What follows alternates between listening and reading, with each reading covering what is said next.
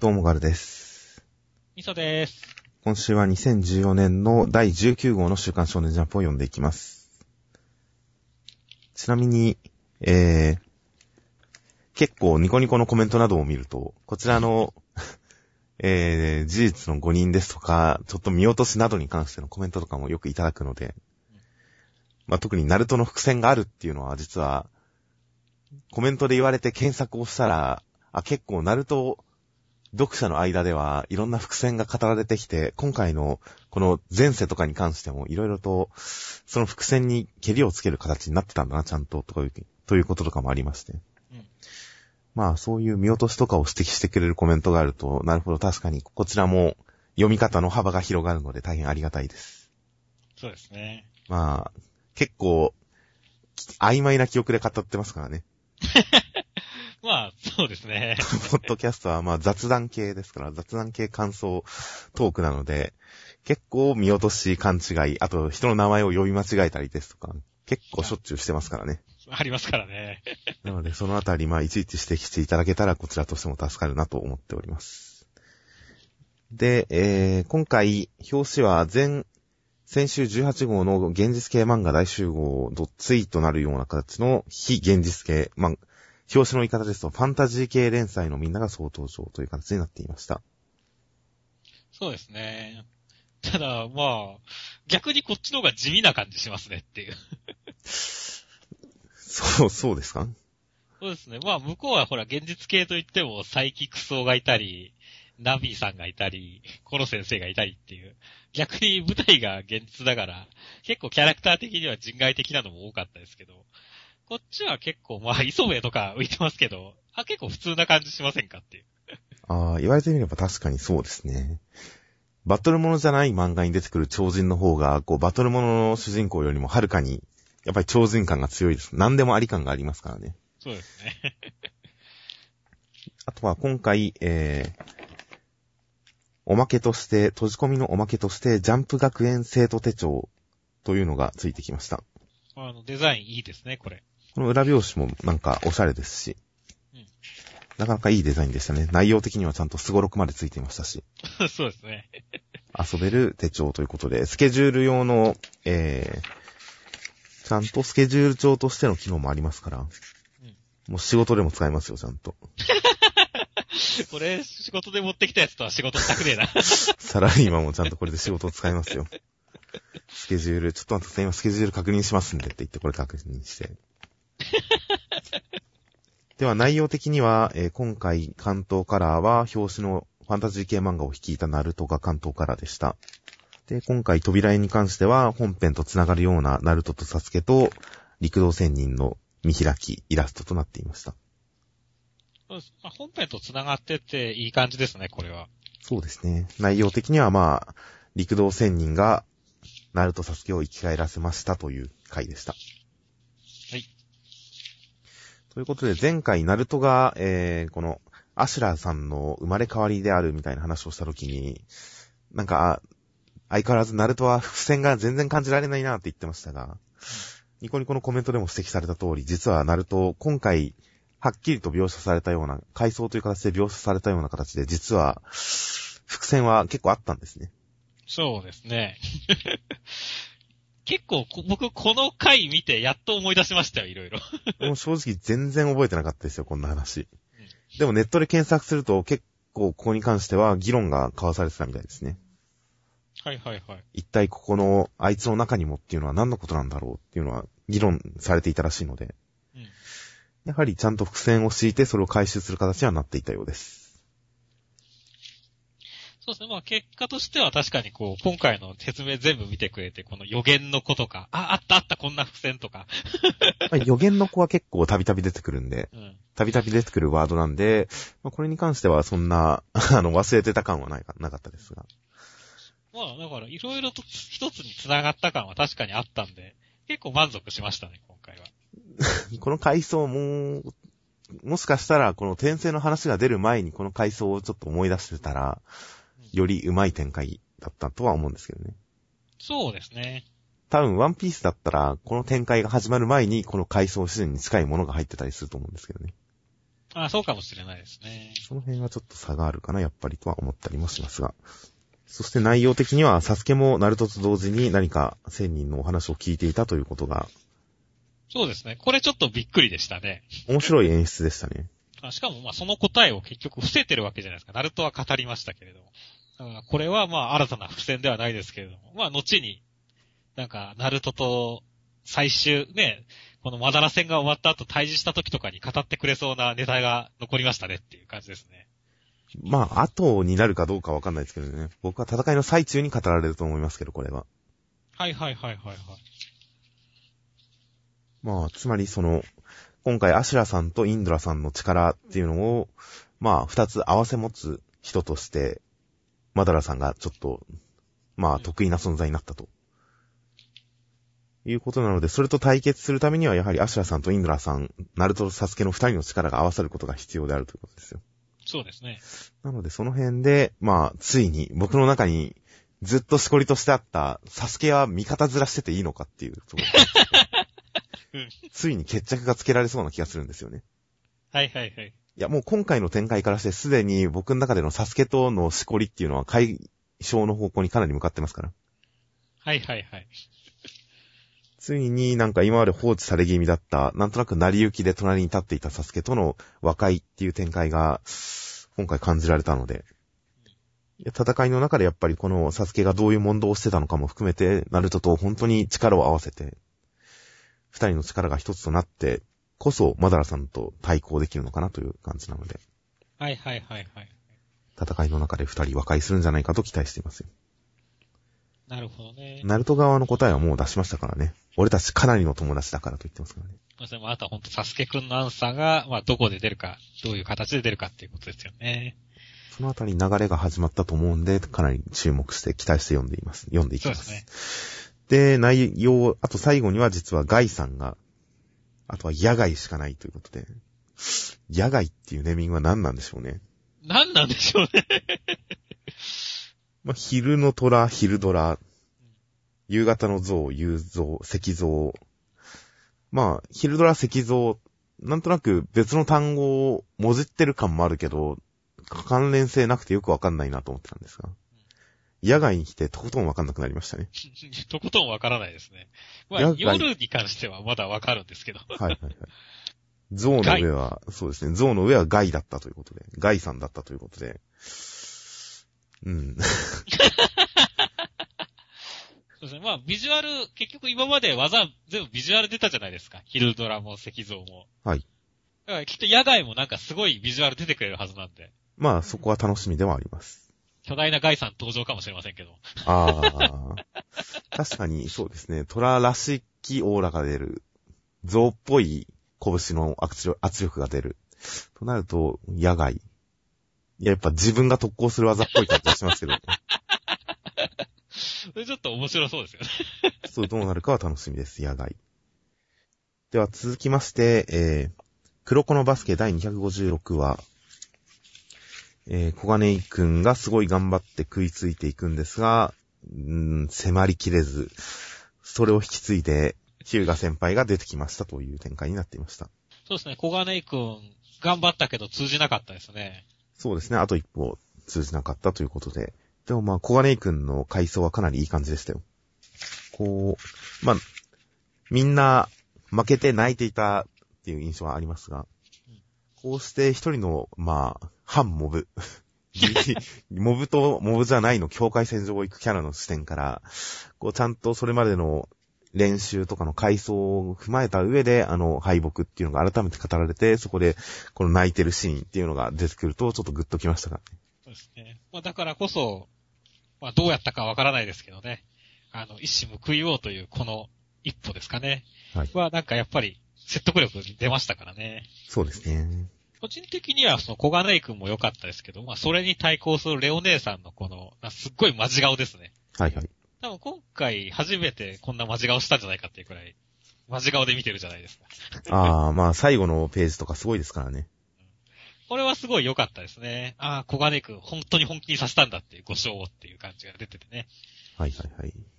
レオ姉さんも結構人を殺しそうな目をしてますからね、最後。そうそうそう。明石くんに続いてね。まあそうですね。確かにこれはまずいと思ったところで、まあ、ヒューガ先輩が出てくるのはいい展開でしたよ。まあ、これ、でも、出てこないんですよね。思いっきりタオル取ってますけど、さ出してくれ監督、最終第4クォーターって言ってますから。はいあ、出ないんだって思いましたね、僕、最後これ見て。ああ。なんかてっきりそのままの勢いで、こう、ら、残り40分だけど交代よって言うかと思ったら、あ、あ、第4クォーターなんだ、みたいな。実際そうですね。これ、このまま出るってわけではないんですね、確かに。まあなんとなく、このまま出るのかなと思ってましたけど。そそううそうそうそう。俺もそのテンションで見たんだけど、だから、あれって思ったんだよねっていう。なるほど。まあまあまあ、分析しなきゃいけませんからねっていう。まあもう見切ったって言ってますからね。言い切ってますから。うん第4クォーターというタイミングは、もう一つ何か考えがあるのかもしれませんが。そうですね。まあとりあえずは、ここはネイ君がヒントを出したという形で、まあ今回本当に全員参加の総力戦っていう形をすごい呈してますが、セイリンは。うんまあ、いろんな役に立ち方を、一年生図もいろんな役に立ち方をする中で、小金井くんは今回、えー、ヒューガさんにヒントを示すという形の役に立ち方。まあ、これもまた参加してる感があってよかったなと。総力戦を示す一つの形だなということで、まあ、頑張ってくれましたよ、小金井さん。うん。頑張りましたね。役割果たしましたよ。それを引き受けてのヒューガ先輩の活躍が楽しみです。はいでは続きまして、ワンピースの第743話、シュガーちゃんが気絶して大変だ回でした。ああ、本当に 大変だ回でしたね。いやーもう、激震のドレスローザという、うん。えー、サブタイトルでしたが、本当に序盤の盛り上がりは良かったですね、やっぱり。ドフラミンゴさんが慌てふためく様はいいですね。おい、何の冗談だとか言ってますからね。確かにこう、おもちゃにして引き入れて戦力にするっていうのは、まあそうしたら相手の記憶もなくなるから、相手を排、敵を排除しても遺恨が残らないみたいな感じで便利な能力ではありますが、戻った時のことを考えたら、こう、死死心中の虫だらけっていうことですからね。本当ですよね。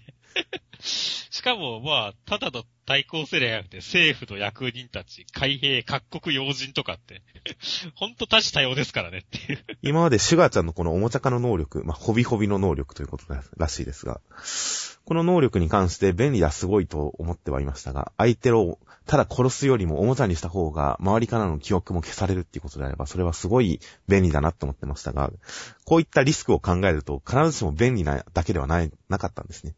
そうですね。かなりリスクを伴う扱いだったんだなと。いやー、すごいことになってますよ、本当に。いやー、ということでこの展開、こっから先の展開はかなり、まあ面白そうですね。本当そうですね。多くの人が、まあ、麦わらのおかげで、麦わらの一味のおかげで人間に戻れたっていう意識もあるでしょうから。ウソップの計算通りのおかげでねっていう。そうですね。ということで、ここは総力精一杯の 強気っていう感じでよかったですね、ウソップは。まあ、ウソップのこの死に様は良かったですよ。ウソップらしくて。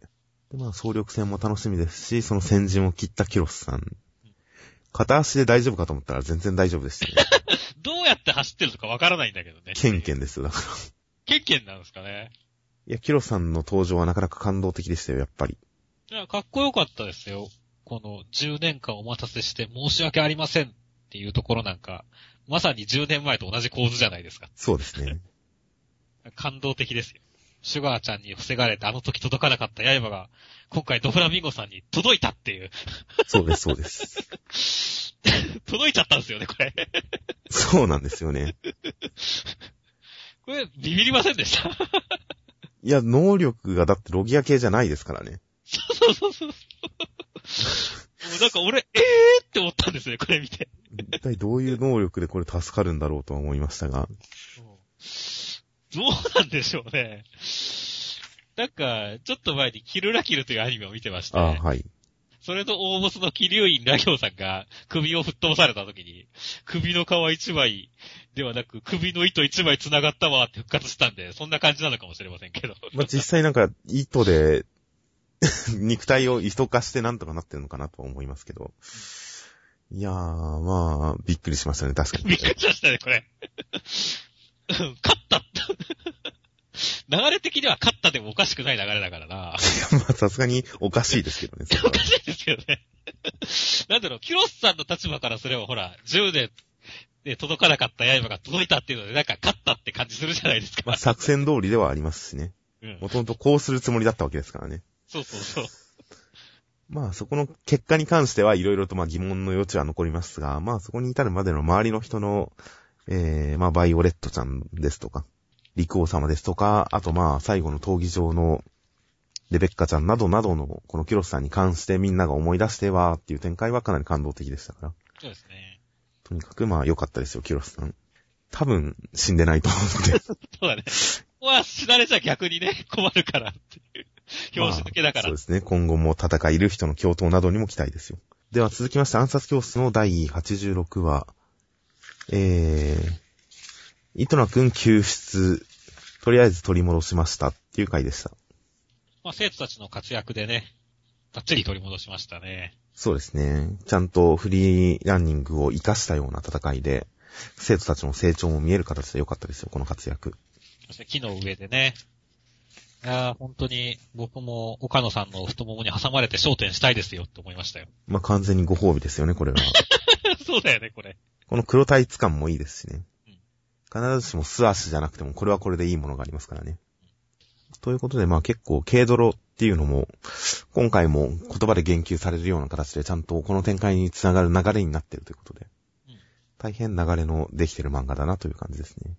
あとはなんか、糸名くんの回想とか、なんか過去的なところが不破さんから語られたりしましたね。そうですね。携帯ショップを襲っていた糸名くんでしたが、父親が携帯のパーツメーカーで倒産したところ、町工場の社長だったと。それでなんとなくみんな察したという。みんな、なかなか察しがいいですね。察しがいいですね。で、まあ最終的には寺坂くん。寺坂くんが引き受けるということで、本当に寺坂くんの闘技が最近とどまるところを知らないですね。とどまるとこ知らないですね。いやー、ほんと夏休み前まではね、シロさんにこう、買収されたりして、結構情けない感じがすごいあったんですけども、はいはいはい。合宿のあたりから、どんどんどんどんなんか、かっこいいキャラになってますねって。そうですね。もう、みんなの面倒を見てる感じがすごいですよね。最後の言い方もかっこいいですしね。俺らのとこでこいつの面倒を見させろや。それで死んだらそこまでだろっていう。現代を生きる少年とは思えないですからね。戦国の人みたいですよ、もはや。寺坂くんの取り巻きもなんかちょっとかっこよいけだしね、これ。確かに、俺らのところ。ということで、寺坂くんのさらなる義教心の発揮される展開には期待ですよ。そうですね。今回、まあ、物理的な活躍、肉体的な活躍は見れましたから、ここから先は生徒たちの精神的な、まあ、それこそ寺坂くんも成長したうちの一人ですから、そういった成長した生徒たちによる精神的な活躍が楽しみですよ。はい。では続きまして、銀玉の第488話、えー、桂さん新選組3番隊に入りました話でした。この3番隊隊長は名前だけで、今回は実ちゃんとしたのは初登場っていうことなんですかね。まあ、みたいですね。うん。まあ、この辺も記憶曖昧なので、そうなんですよね。出てたかな出てたかもなっていう感じではあるんですが、斎藤しまるさん。最後の作者、空知先生の目次コメントによれば、前回名前が出た時は斎藤修とルビが誤植されていたらしいですが、まあ、シマルの方がかっこいいですね。まあ、もともとが斎藤はじめだったんで、まあ、訓読みという意味ではしまるの方が対応してる感じですよね。そうですね。僕、初めてこの人見たときに、なんだろう、あの、女装した銀さんにすごいそっくりだなって思ったんですよね。僕もちょっと銀さんっぽいなとは思いましたよ。目がちょっと死んでる感じも含め。結構アップになるとすごいそれっぽいなりますよねっていう。アフロと天然パーマキャラっていう意味でもちょっと被ってますからね。そうなんだよね。ちょっとやっぱり似てるんですよね。まあアフロの狼、アフロだからねっていう。そうですね。この辺は結構好きな設定でしたけどもね。まあ、今回おそらく長編の始まりですから、また。はい。最終的にはシリアスなことしそうな気もしますけどね。そうですね。まあ、斎藤さんがどれだけキャラ発揮できるかにもよりますけれどもっていう。はいはい。まあでも僕、この斎藤さん自体は、まあ結構もともと新選組の斎藤はじめっていうと、はい。結構、ルローニケンシンの斎藤はじめがすごい印象に残ってるんで、まあ僕もルロケンで多分最初に知りましたよ。斎藤さんっていう人は。ガトツが印象的なんで、銀玉でもネタですよく使われてますけれども。そうですね。よく出てくるガトツ。そうそうそう。だから逆にね、よく使ってるネタだから、どうやって外してくるんだろうって思いましたけど、このアフロとか、まあ二刀流だったりすることも含めて、いい外し方だなと思いましたね、キャラクターの造形としては。ああ、なるほど。確かに、この、白っぽい何色か実際はわかんないですが、えー、紙面上では白いアフロっていうのは、ある種、ルロケンの斎藤さんの黒髪オールバックなでつけっていうのとは対照的ですからね、かなり。そうですね。まあ、ただ、まあ、ガトツは打つかもしれませんが。そうだね。ガトツを打ちそうになったらみんなが止めるかもしれませんけどね。うん、それはお前だけは、お前だけはやっちゃダメだ。そうだね止めるかもしれませんが。いや、ガトツを打つか打たないかっていうことにも期待ですよ。大注目ですよ。大注目です。では続きまして、えー、眠り寝太郎現る天野明先生の花より漫画新春バラエティ読み切り5連弾の第3弾。ということで、眠りのお悩み何でも解決。不可思議系ドリームバスター読み切りセンターカラー超ボリューム54ページ。ということで、なんか夢の世界は危険もあって、その危険とかから守ったり、眠り関係の悩みを解決してくれる眠り師というのの、えー、眠りぬ太郎くんというのと遭遇した女の子が体験する不思議な事件のお話でした。まあ、読み切り、今回、僕は結構なんか異様な第1話感を感じましたよ。来週第2話が載ってるそう、載ってそうな感じがすごいしますよ、なんか。ああ、確かにそうですね。まあ、終わり方も続くぞ、みたいな感じですしね。なんかわかんないですけど、読み切りっぽさよりも、連載の第1話感をすごい感じましたよ、僕は。でもそれは逆に言えばなんか、やっぱ楽しみな要素が散りばめられていて、実際すごい楽しかったっていうことなんじゃないですか。まあ逆にペース配分としてはこれでいいのかもしれませんけどね。先週の篠原先生の読み切りが詰め込み感が感じられたっていう、多分それがある種の読み切り感だったとは思うんですけど、その詰め込み感というのが。今回は多分そんな詰め込み感も感じてないんですよね、僕は。キャラクターの紹介もかなり後半までゆっくりですし、この展開のゆっくりさですとか、なんか事件が起こってから解決に至るまでの、なんか日常と事件との描写の配分なんかが、本当連載の第一話っぽい感じで、まあ、もしかしたらこっちの方が、ある意味においては正解なのかもなとも思いますけどね。あジャンプ的にはってことですね。がっちり読み切りとしての完成度を高めるよりも、続きが読みたくなる感じの、もうほんと第1話を書いてみましたっていう感じっていうのは、それは確かに言われてみればその通りですねっていう。票数を狙うっていう意味ではもしかしたら読み切りとしての完成度が高い方がいいのかもしれませんが、まあ、読み心地としてはどっちもどっちで面白いなという感じで。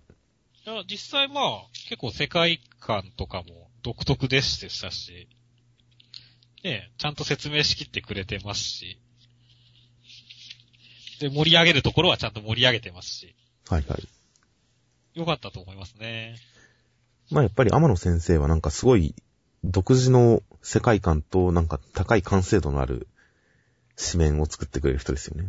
そうですね。結構この、まあ、僕なんかだと小物デザインとか、こう夢世界のデザインとか、そういったところのやっぱセンスはすごいあるなって思いましたからね。はいはい。眠りに誘うピーロ、ピロピロとかね。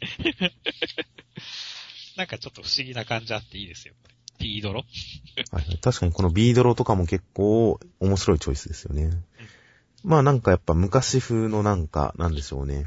なんか昔風の呪術師というか、そういった昔感を演出できてて面白いことですね、ビードロ。あとは、やっぱトンコちゃん、良かったですよ。はいはい。名前はあれだけども、すごい可愛いっていう。まあ確かにすごい名前だなとは思いましたよ。名前すごいよね。トンコちゃんって。髪飾りも豚ですしね。そう、髪か、でも可愛いんだよねっていう。まあ、この、はい肉付き感がやっぱいいですね。自分の顔、くしゃくしゃって潰してる顔とかも超可愛いですし。ああ、はいはいはい。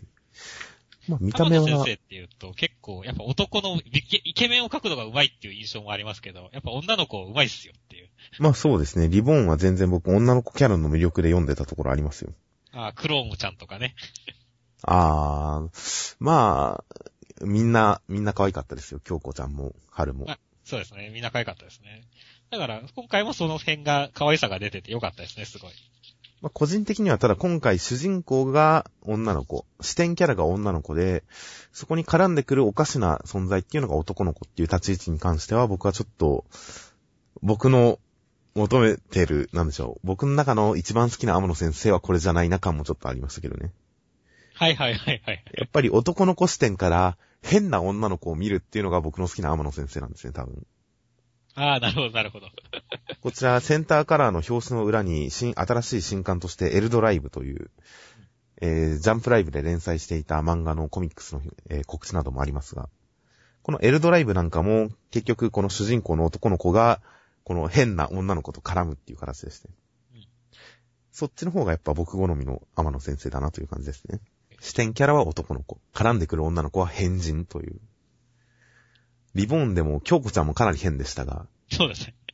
春とかの変人キャラとかも好きでしたからね、かなり。春に絡まれてヘキヘキしてるツナ君っていうあの構図は好きでしたからね。はいはいはいはい。わかります。なので、ちょっと女の子キャラに関しては、視点キャラにしちゃうと、ちょっと僕の好きな、僕の感じている天野先生の女の子キャラの魅力という意味においては、ちょっと減少するかなと思わなくもなかったです。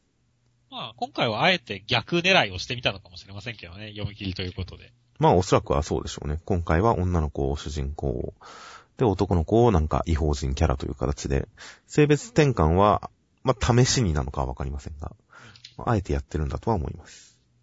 まあ、構造的にはちょっと、この、まあ、おねしょた感の多少ある男の子キャラっていうのがちょっとリボーンに通じる感じもなくはないなとは思いますけどね。ああ、まあそうですね。戦闘中にすこう成長する感じですとか。やっぱリボーンのあの赤ん坊が大人になって戦うという樹海の設定をちょっと思い出しましたしね。はいはいはい。そうですね。こういうのが天野先生は好きなのかなと。可愛い男の子がかっこいい大人に成長して戦うっていうのが天野先生は好きなのかなと思ったりもしますけどね。なんか、わかる気がします。まあ漫画的にそれは面白い。ビジュアル的にも面白い設定、演出なので全然いいと思いますけど。まあ本当に面白かったです。まあ漫画力高いですからね、相変わらず。うん、普通にまあ連載化したら読んでみたいとは思います。では続きましてトリコの第272話、えー、オクトパスイカで旅に出るという話でした。まあ、前半はこのタコでしたね、オクトパスイカ。まあダメだろ、こんなでかいやつって言ってますけど。なんでしょうね。すごい落ち感はありましたね、最初からですけど。まあ、でかかったですが、でかかったですが、デザインは僕、これでいいのかっていう風に思いましたけどね。いや、まあ、先週のこう、やっと来よったかっていうのに対して、クッパちょっと外してきたというか、多分これでいいのかっていうのは正しい反応だと思いますよ。え、スイカなのみたいな。まあ、スイカであることは、まあ、ともかくとして、タコとしてあんまり可愛げとかかっこよさを感じられないっていうのは、今後乗り物として長らく使っていくのは、これでいいのかなってちょっと思いましたけどね。ああ、まあそうですもっねと。かっこよくする、もしくはなんか愛嬌のある感じにするとか、しなくていいのだろうか、っては思いましたが。いや、島坊先生的にはこれがかっこいいんじゃないですか。うんですかね。まあ、将来的な乗り換えのは、乗り換えですとか成長ですとか、そういった発展がもしかしたらあるのかもしれませんけどね。まあそうですね、入り口まではって言ってましたから。もしかしたらそういう形でどんどんかっこよくなっていくのかもしれません。ありがとう、オクトパスイカってボロボロになってこう、崩れ落ちていくオクトパスイカを見守っていくような話があるのかもしれません。そうですね、一緒に旅受けて幸せだったっていう。オクトパスイカが喋ったっていう展開があるかもしれませんからね。あるかもしれませんからね。完全にゴーイングメリーゴーのことですが。いやいや、まあ、トリコもまあ尾田先生意識してますから。かなりね、今回の最後とかね。ああ、確かにグランドラインに入るところを思い出さなくもないですね。いや、まあ、これだって、明らかにグランドラインでしょ。急に自分の目標を語り出すっていうのは。まあ確かに急でしたけど。ウソップとかナミとかゾロとかが、急に語り出すのと同じ構造じゃないですか。まあ、そこ、まあ別によくある感じだとは思いますけどね。これから出発だっていうことで。まあ出発感のある話で、第2部始まってからしばらく経ってますけど。なんか、始まったな感が今回一番強い気がしますよ。そうですね、始まった中ありますね。まあ結構その人間界の人たち、まあ全員お別れみたいな感じの話もありますからね。はいはい。まあ場所が第1話で登場した港っていうのもなんかこう、いいですしね。演出的に。同じところから今度は全く規模の違う冒険に旅立っていくという。この感じもちょっと面白いですし。そうですね。名前がトリコーだとは知らなかったですが。これも知らなかったです。まあ、人の名前がつく港が確かにありますからね。いやまあ、あるとは思いますからね。ただ、トリコ港じゃないあたりはまあ、まあ、あれですが。で、まあ、お別れの中では、いろいろと今までのこう、小松くんとつながりのある女性キャラもいっぱい出てきましたが、うん最終的な見送りシーンでは、こう、ののさんだけ顔をあからめ、完全にぽーっとしたちょっとメスの顔をしてるということで、もう完全に嫁だなと。えー、じゃあ二代目メルクさんの出番はないんですか？これも、こう、謎の 無限に包丁が研げる砥石エプロンと砥石ブーツを与えてるはいはいはい。二代目ベルクさんも結構あ顔を絡めてますよっていう。まあ、結構顔をあからめてはいますけど、あと楽しみっていう言い方。この言い方。楽しみですじゃないですからねうん。楽しみって言ってますから。まあ、ただまあ、やっぱ最後の見送りのシーンの完全にメスの顔をしてるののさんには負けますよね。あー、でも確かにそうですね。まあ、匂いを、服の匂いを付き合う中ですからね。まあそうですね。服に匂いが染みついてますから。ということで、最後の見送りシーンでちょっとヒロイン対決は僕の中ではやっぱののさんに、かなりやっぱり、こう、状況は消してしまったかなという感じがありますよ。次人間界に戻ってきた時には、子供が生まれてるかもしれませんので、そうですね。そういった展開も楽しみです。はいでは続きまして、ニセ恋の第117話、盲腸入院会でした。ラク君が盲腸で入院しました。いや、ラク君このまま、ね、くたばってしまえばよかったんですけどもね。いやいやいやいや。そんなことは僕は願わないですよ。願わないですか？人をこう、のろ、呪ったり罵ったりとするときとかにも、こう、死ねっては言わないタイプの人ですから、僕は。あー、すいませんでした。砂漠でラクダに逃げられて的なことを思う人ですから、僕は。それはそれですごい残酷な気もしますが。まあ、なんとかさんっていう芸人のネタですが。まあ、今回ちょっと、形式的には、なんでしょうね、コント的なと言いますか、一人一人出てきては、ネタをかましていくという展開でした。まあ、今回、最初一応、ちとげちゃんが来て帰っていって、次に、まあ、舞子くんでお茶を濁した後に、この、そっと覗く小野寺さんですよね。そうですね。このそっと寺さんがこう、全く、全く意識せずにやってる感じがいいですよね。そうですね。本当に、特になんかの狙いもなく、本当にただただ、なんとなく、そっと覗いてしまったという壁の鍵から、柱の鍵から。で、それがもう全然可愛くなってしまってるという小野寺さんは良かったですよ。この無意識小悪魔な感じがして良かったです。いやいや、まあそうですよ。そこはもう小野寺さんの魅力ですからっていうそ。うですね。ナースデラさんはまあ、そんなには来なかったですけど、グッとは。全身でこう、ぶち抜きであったりしたらちょっとグッときたかもしれませんけどかもしれないでね。すね。あと、小野寺さんがナースだとちょっと僕は怖い気がするんで、うん。何かやらかしそうな気がしてしまうので。空気とか注射されそうだしね。まあ、心臓に届けば死んでしまいますけどね。まあ、その点のちょっと恐怖感もあって、それほどグッとは来なかったかもしれません。で、つぐみちゃんがやってきて、なん、なんか、ちょっとちぐはぐな、ラク君特有のずれたやりとりをして、そして、マリカちゃんは可愛かったですね。可愛かったですね。可愛かったというか、すごかったですね。よかったね。いやー、まあね、いきなりこの、千羽鶴を追ってくるっていうこの愛が重い感じも含めて。いや、結構ね、マリカちゃんの性格上だったら、最初、一番最初に来るべきキャラじゃないですか。まあ、むしろその場にいるべきですよねうん。病室に忍び込んでいるべきですよね。うん。まあ、それが、ナースに捕まったっていうね。はいはい。そ その理由が病院の前でテントを張って、面会が可能になる瞬間を待っていたっていう。これ面白かったね。面白かったですね、このノリは。いや、まあ、マリカちゃんほんと魅力がありますよ。よくありますね。そして、また明日と言ってテントを広げるという。あーナチュラルに、愛が重いですよ。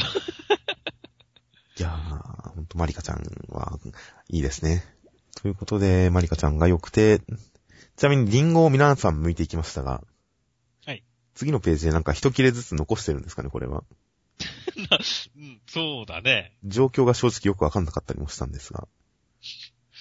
この謎の楽くんは、絶対、マリカちゃんだよね。そうですね。で、うさぎが小野寺さんですね。和菓子小野寺の小野寺さんが作ったのがこのうさぎだと思います。で、最終的にはちとげちゃんですよ。結構これ、なんかもっと、ラク君にちょっと突っ込んでますが、お前こんなところで何やってって言ってますが、全然突っ込み足りないと思うんですよね、これ。うん。何回かわかんないですけど、病院の壁面登って窓からやってくるって、なんでしょう、そういうホラー映画見たことありますよ、僕。あちなみに4回って書いてありますあ、ね。4回ですかそういうホラー映画見たことあるんで、結構、もう見ようによってはこれ完全なホラー、マリーちゃん以上のこちょっと怖さを感じましたよ、これは。そうだね。これ、可愛いとは思わないよねって。もうちょっとラックンは突っ込んでもいいと思うんですよ。マジでかっていう、ここが引いても仕方ない場面だと思うんですよ、僕。まあ、この状況はちょっと、真面目には僕受け取れなかったですね。そうだね。しかもそれでリンゴだからねっていう。リンゴを届けに来るという。リンゴの食べ過ぎで単位が伸びると。まあ、このリンゴ押しでリンゴの食べ過ぎでラク君の胃が伸びるってオチは良かったですねま。あ綺麗に落ちてましたね。そこは良かったですよ。その前にずっとラクがリンゴ突っ込んでるからね。まあ、リンゴ。どうせなら食べるところも見たかったですけどね。この後でまとめて、全部見せてくれるんじゃなくて、一回一回、オンドラの剥いたリンゴはこんなか、次の剥いたリンゴはこんなか、マリ、マリー、マリーさん多いっていう、そういう感じで一人一人見せてくれた方がちょっと良かったかなとは思いましたけどね。結構読んでる最中気になったので、あれ、リンゴはって気になってたので、その辺も見たかったですが、まあ、オチとしては綺麗にまとまっていました。まあ、来週も退院できてなかったらいいなと思いますね。ラク君に厳しい我々ですからね。面会謝絶になってたらいいなと思います、来週はそうで。すね。はい。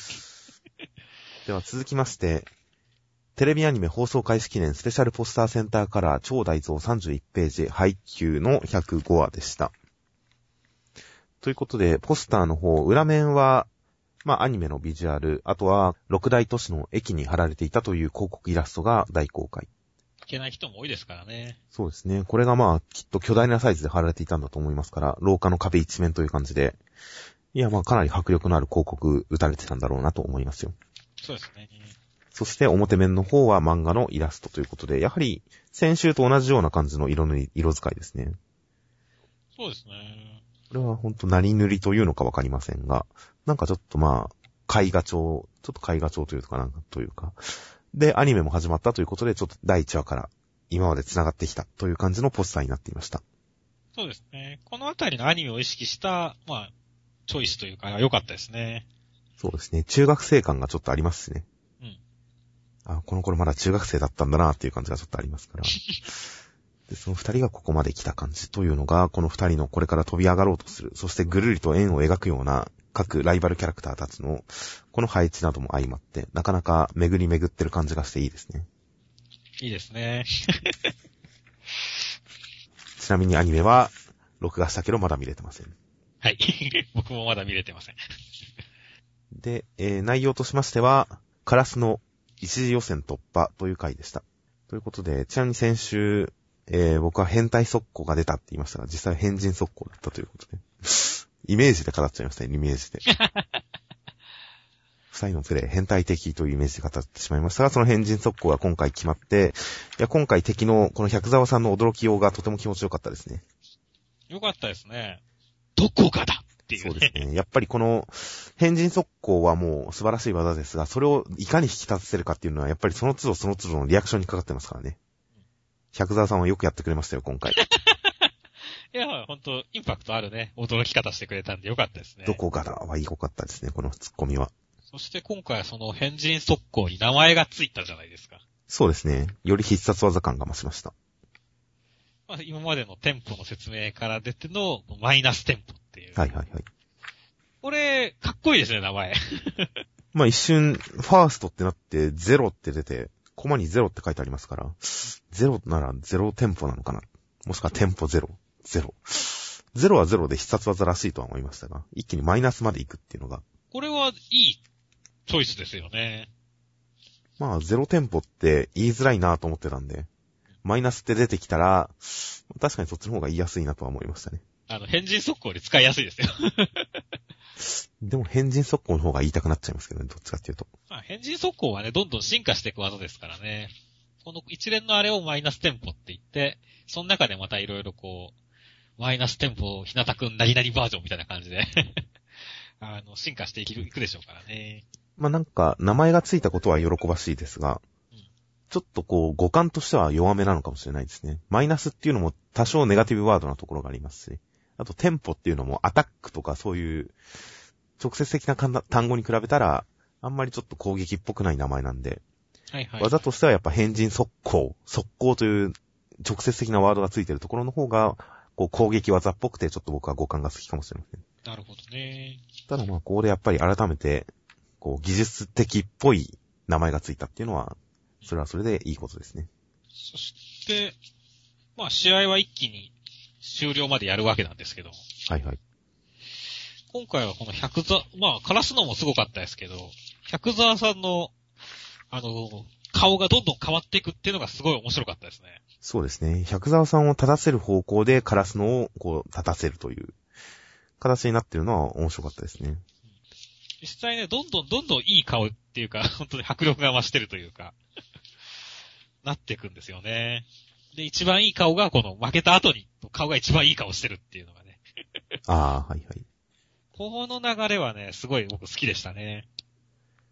まあそうですね。前回ちょっとなんかダメなやつ感すら漂っていた百沢さんですが、今回、どんどんとこの選手としての頼もしさというか、真摯な感じとかも伝わってきましたから。いやもう敵としても良かったですよ。いい敵でしたよ。そうですね。最終的にはもうひなたくん、技術でそれも上回りましたからね。まあ、ちょっと再登場がいつか見てみたいぐらいのキャラですよ。そうですね。まあ、なかなか難しいとは思いますが。そうですね。配給、配給2年生編、3年生編がないとね。そうですね。あとはまあ、今回最後、ひなたくんが、こう、敵の動体視力で敵を見事に見てうん、そして、ちゃんとこの敵に弾かせて、ワンタッチを狙って勝つという、この、コマの必殺技感があって、かなり良かったですよ、僕は。新技出たなっていう感じがして良かったですよ。しかも2メートル相手に決めましたからね。そうなんですよ。この斜め上に、こう、バチッと打ってる感じ。この感じのこのコマがかなり技っぽい感じ、迫力のある感じで描かれてたんで、いやー、大変ここは気持ちよかったですよ。その前のね、影山くんの、あれもありますからね。振りというか、あれも。まあそうですね。ビビってんのかって言ったのが、こう、速攻がうまくいくって分かったからかっていう。まあそうじゃないよっつって言って。みっちり練習したんだろ、速攻以外のことって言って。むしろ、まあ速攻で、あの、ひなたくんが負けないと思ったんじゃなくて、別にひなたくんは普通に2メートルごときには負けないだろって思っていたってことですからね。まあそうですね。お前のやってきたことを考えれば別にあんなの大したことないだろって意味だったということで。まあその通りに相手をねじ伏せるひなたくん、相手に勝利するひなたくんということで大変気持ちいい展開になっていました。ここで新技が見れたのは大きかったです。ということで、次の展開では、この新速攻、変人速攻の新しいパターンというのが、こう、より異彩を放って示されるような展開が次楽しみです。